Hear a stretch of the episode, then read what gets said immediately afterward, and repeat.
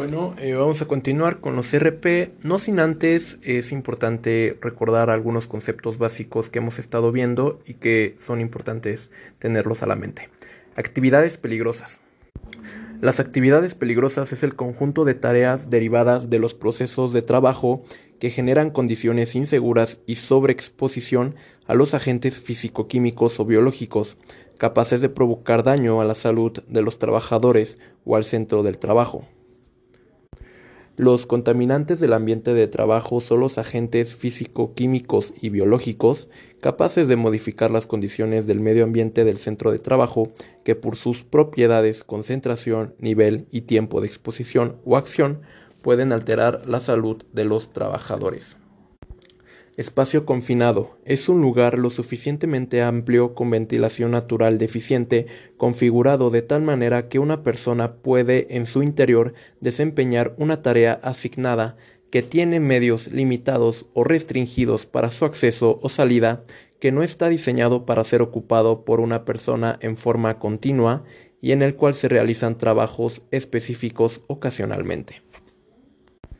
Programa de Seguridad e Higiene. Es el documento, documento, en el que se describen las actividades, métodos, técnicas y condiciones de seguridad e higiene que deberán observarse en el centro de trabajo para la prevención de accidentes y enfermedades de trabajo, mismo que contará en su caso con manuales de procedimientos específicos. Ahora vamos a ver eh, profundamente eh, definiciones de peligro y riesgo, recordando un poco las que ya hemos visto. El peligro es una condición o característica intrínseca que puede causar lesión o enfermedad, daño a la propiedad y o paralización de un proceso. En cambio, el riesgo es la combinación de la probabilidad y la consecuencia de no controlar el peligro. Nuevamente, el peligro es una condición o característica intrínseca que puede causar lesión o enfermedad, daño a la propiedad y o paralización de un proceso. En cambio, el riesgo es la combinación de la probabilidad y la consecuencia de no controlar el peligro. Ejemplos, un piso resbaloso es un peligro y, y es baja la probabilidad de una fractura es el riesgo. Otra fuente nos dice que el peligro son las características o propiedades intrínsecas de los agentes o condiciones presentes en el ambiente laboral. Su grado de peligrosidad se obtiene al evaluar la potencialidad del efecto que pueden generar o provocar dichas características o propiedades de los agentes o condiciones. Nuevamente, el peligro son las características o propiedades intrínsecas de los agentes o condiciones presentes en el ambiente laboral. Su grado de peligrosidad se obtiene al evaluar la potencialidad del efecto que pueden generar o provocar dichas características o propiedades de los agentes o condiciones.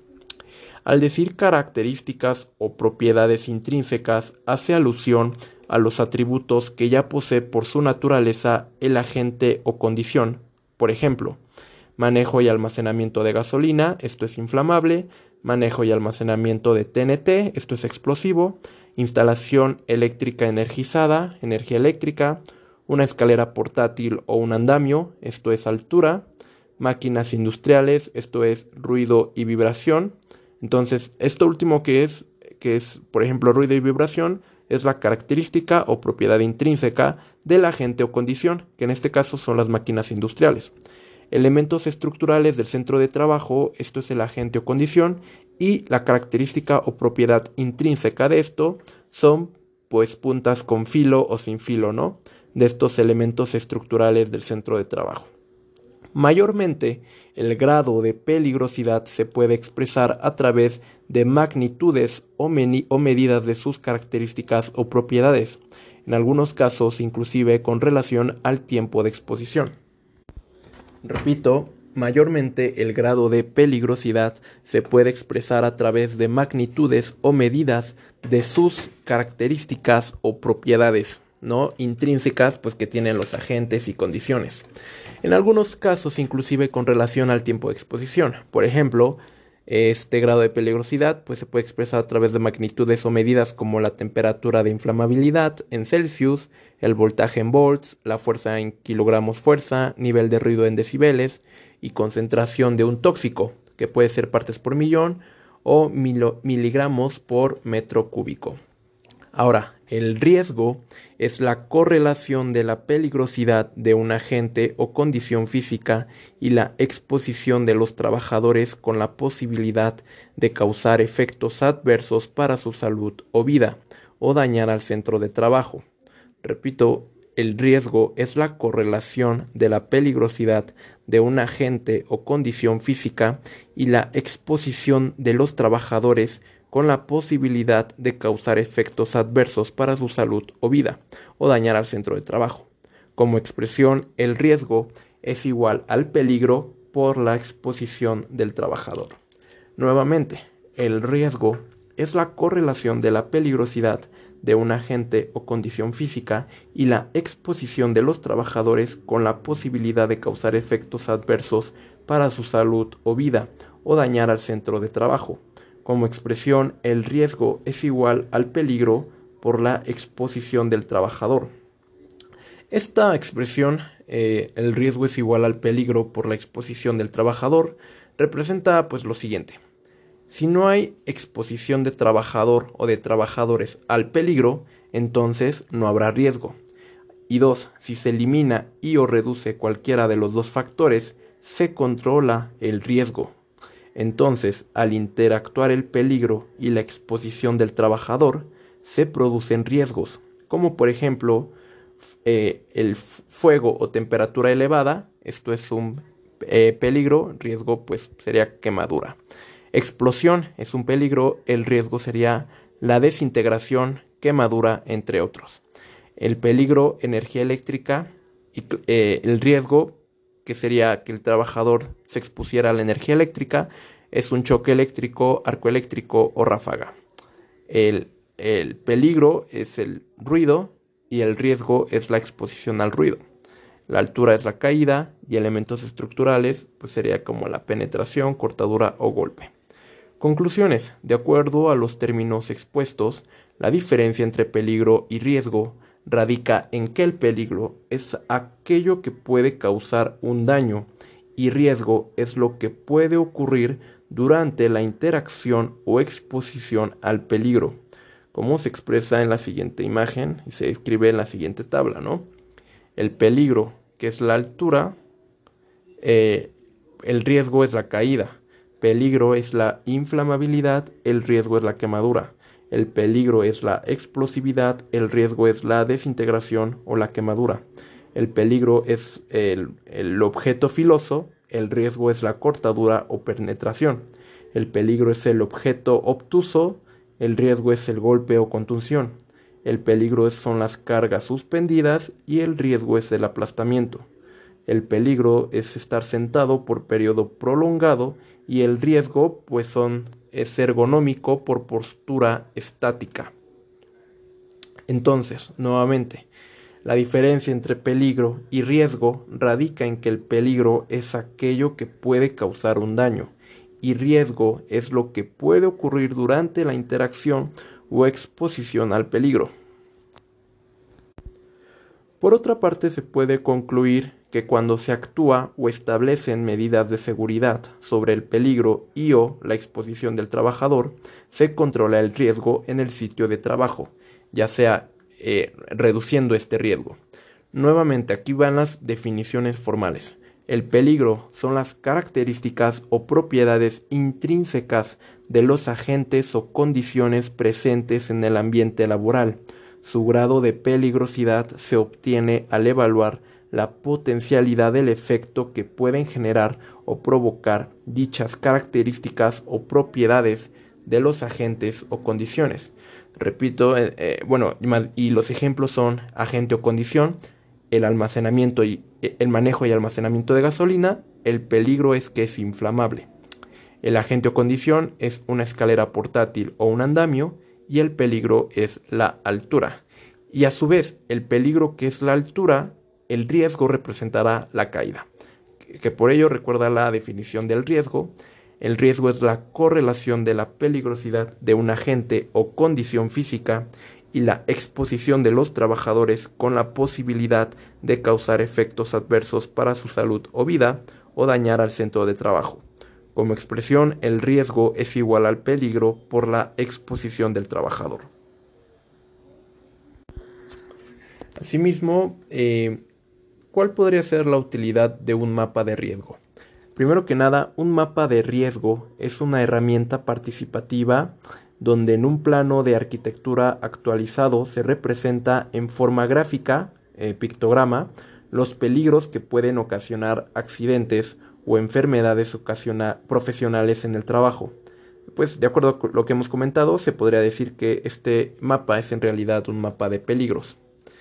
Ah, ¿Cuáles son las ventajas de contar con un sistema de gestión de seguridad y salud en el trabajo?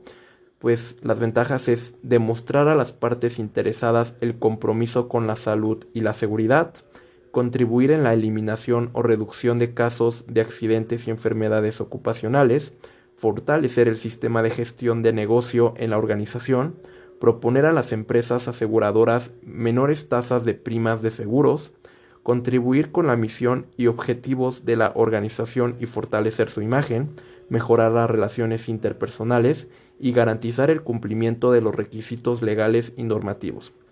Repito, las ventajas de contar con un sistema de gestión de seguridad y salud en el trabajo, son demostrar a las partes interesadas el compromiso con la salud y la seguridad, contribuir en la eliminación o reducción de casos de accidentes y enfermedades ocupacionales, fortalecer el sistema de gestión de negocio en la organización, proponer a las empresas aseguradoras menores tasas de primas de seguros, contribuir con la misión y objetivos de la organización y fortalecer su imagen, mejorar las relaciones interpersonales y garantizar el cumplimiento de los requisitos legales y normativos.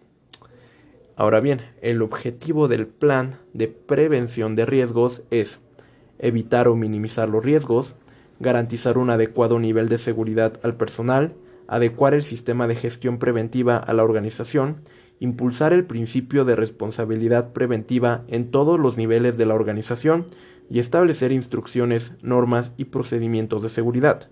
Esto, repito, es, para el es el objetivo del plan de prevención de riesgos. Ahora vamos con definición de accidente de trabajo.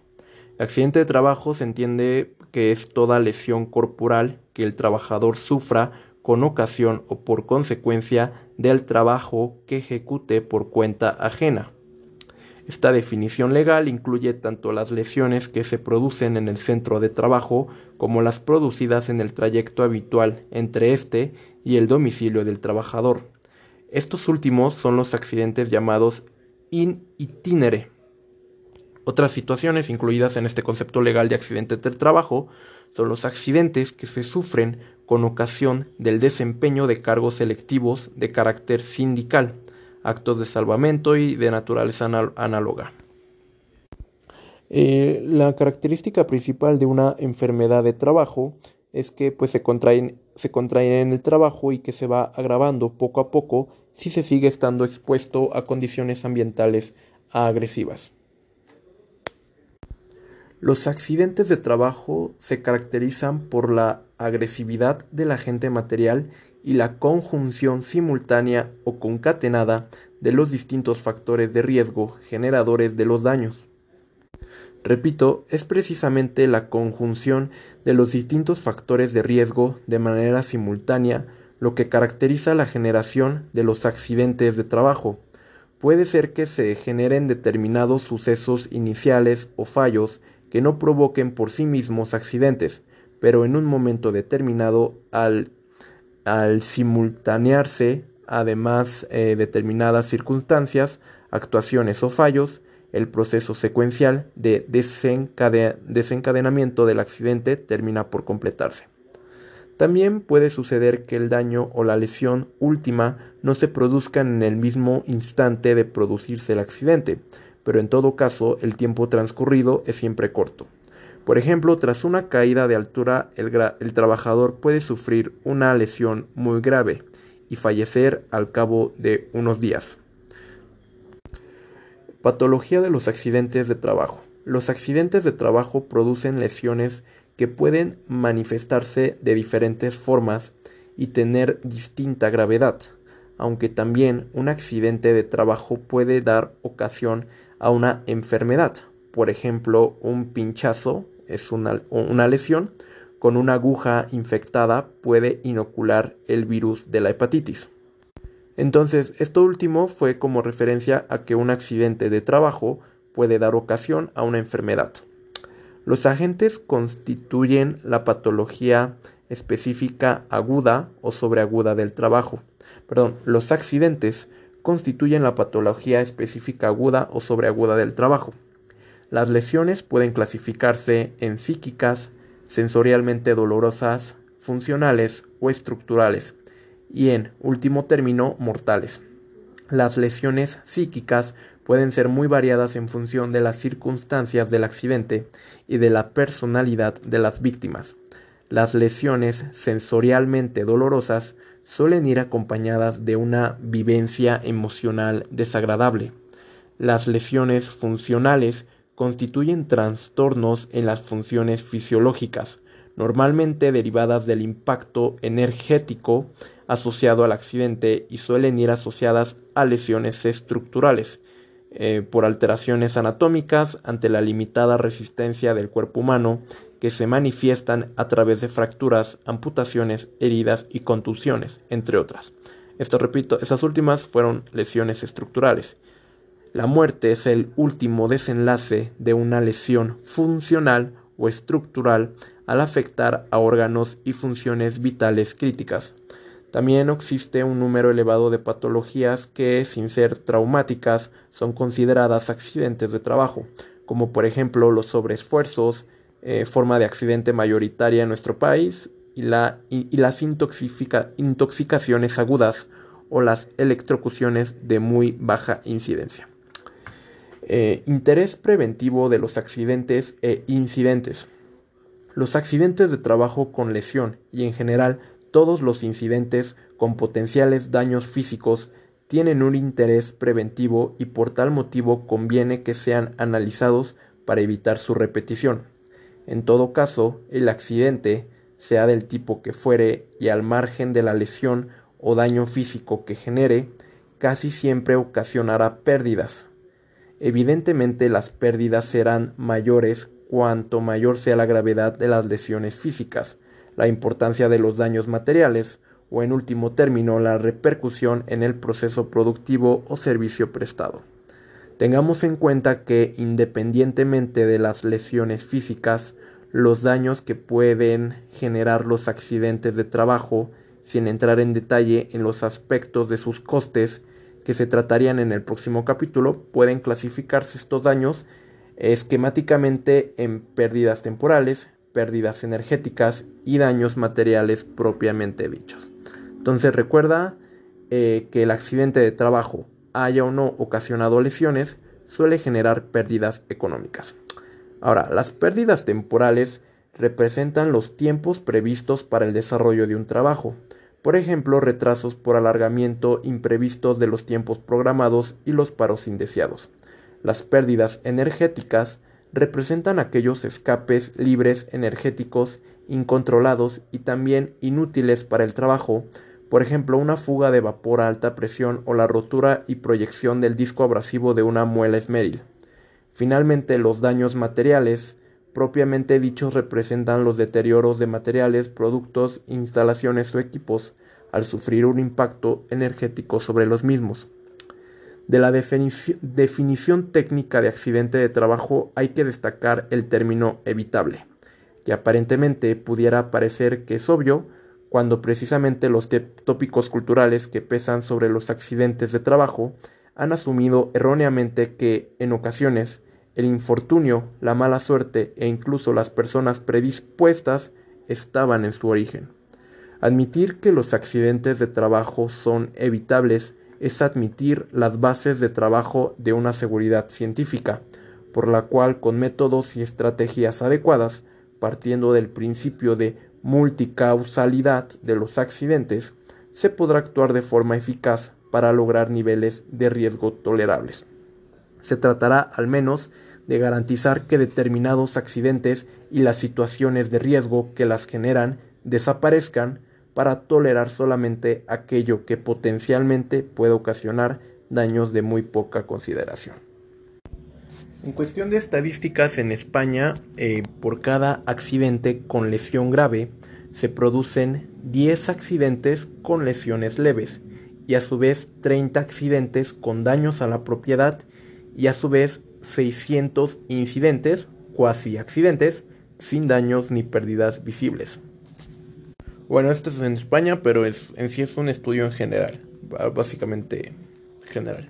En conclusión, por cada accidente de trabajo con incapacidad laboral, se genera un cuantioso número de incidentes con daños. Recuerda que el accidente de trabajo no es más que la materialización de una situación potencial de riesgo. Entonces, pues dado que en realidad el accidente de trabajo no es más que la materialización de una situación potencial de riesgo, cabe afirmar que solo actuando de forma clara y contundente para minimizar el número de incidentes mediante una coherente política preventiva, se evitarán los accidentes con lesión y con mayor efecto los accidentes con incapacidad laboral. El que muchas empresas se planteen en su política preventiva no tener accidentes de trabajo es la evidencia de que es posible evitar totalmente los accidentes de cierta importancia, lo que no es difícil si se actúa correctamente. Origen de los accidentes de trabajo. Los motivos de que exista un número tan elevado de accidentes son diversos. Por un lado, como antes se ha advertido, las causas de los accidentes normalmente no producen molestias. Un hueco sin cubrir, un cable eléctrico sin proteger, una alarma de seguridad anulada, etc. Por lo que a veces no se tiene prisa en solucionarlas, ya que nos entorpecen claramente el desarrollo del trabajo. Por otro lado, los accidentes pueden ocurrir o no ocurrir aunque existan las causas. A diferencia de las enfermedades profesionales o de otros daños inespecíficos del trabajo derivados de una agresión continuada que se puede detectar y corregir con el tiempo, el accidente es repentino y en muchos casos inesperado. Invertir dinero y esfuerzo en algo que puede ocurrir o no es causa de que en muchas ocasiones se tiente a la suerte por considerar que no va a pasar nada. En muchas otras ocasiones sucede que se desconoce la existencia de un peligro por quienes están expuestos al mismo. Evidentemente, la falta de formación es una de las causas que está en su origen. Tiene que ver también pues que la temporalidad en el trabajo se ha convertido en un factor de riesgo. Eh, eh, también es cierto que los trabajadores temporales suelen estar expuestos a condiciones de trabajo más adversas. En épocas de crecimiento económico se produce un aumento del empleo que puede suponer, al menos en un primer momento, un mayor riesgo, desde la incorporación a un puesto de trabajo hasta la adquisición de una plena destreza en las tareas, es posible que haya una mayor frecuencia de errores debido a la falta de experiencia. Algunos de ellos comportarían un riesgo para la salud. Por contrapartida, un exceso de confianza puede contribuir también a que en ocasiones las personas se enfrenten innecesariamente a los riesgos, aun siendo conscientes de su existencia. Asimismo, la tensión psíquica y el estrés a lo que pueden verse expuestos los trabajadores ya sea por factores personales o ambientes de trabajo adversos, puede conducir a que las facultades del consciente estén menguadas con notorias pérdidas de atención y predominio de las actuaciones rutinizadas. Los factores psicosociales en el trabajo pueden entonces también convertirse en factores determinantes de los accidentes de trabajo. Quizá la causa principal de que existan tantos accidentes de trabajo y tan graves es una limitada conciencia personal, social y empresarial de las pérdidas humanas y económicas que estos suponen. De ahí la importancia de una política adecuada del, del gobierno y de las empresas, que es lo que puede disminuir en gran medida los accidentes de trabajo, haciendo rentable el esfuerzo social y empresarial en esta materia. Ahora, factores causales de los accidentes de trabajo. También hay que destacar que los factores causales de los accidentes son muy diversos. Existen factores debidos a las condiciones materiales y al medio ambiente de trabajo, unos con una relación directa con el accidente, como por ejemplo una máquina insegura, y otros con una implicación más difusa, como un entorno físico desordenado o mal organizado o incluso unas tensas relaciones humanas en el lugar de trabajo. Hay factores debidos a deficiencias en la organización y finalmente se dan factores debidos al comportamiento humano.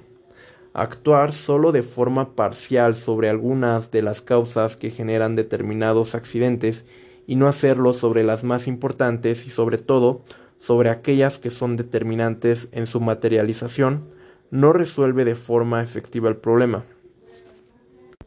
En su origen, los accidentes de trabajo son debidos a fallos de gestión, por no haber sido capaces de eliminar el riesgo o, en su defecto, de adoptar las suficientes medidas de control frente al mismo. Lamentablemente, para tomar conciencia de ello se requiere profundizar en el análisis causal, además de tener sensibilidad preventiva.